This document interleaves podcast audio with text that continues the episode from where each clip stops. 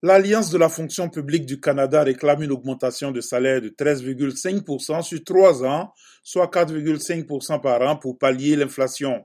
Le gouvernement propose 9% sur trois ans. Le syndicat demande aussi plus de flexibilité sur le télétravail.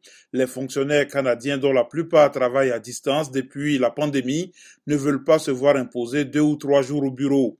Après des mois de négociations sans succès, l'AFPC a déclenché un mouvement reconductible. La grève touche les services des demandes de passeport, d'immigration, des impôts, mais aussi une partie des inspecteurs des grains sortants des ports du Canada, grands exportateurs de blé et de colza.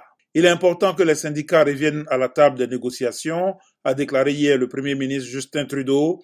Il a rappelé son soutien au droit de grève, mais a averti que les Canadiens vont perdre patience si le processus s'éternise. Le dernier débrayage de cette ampleur dans le pays remonte à 1991.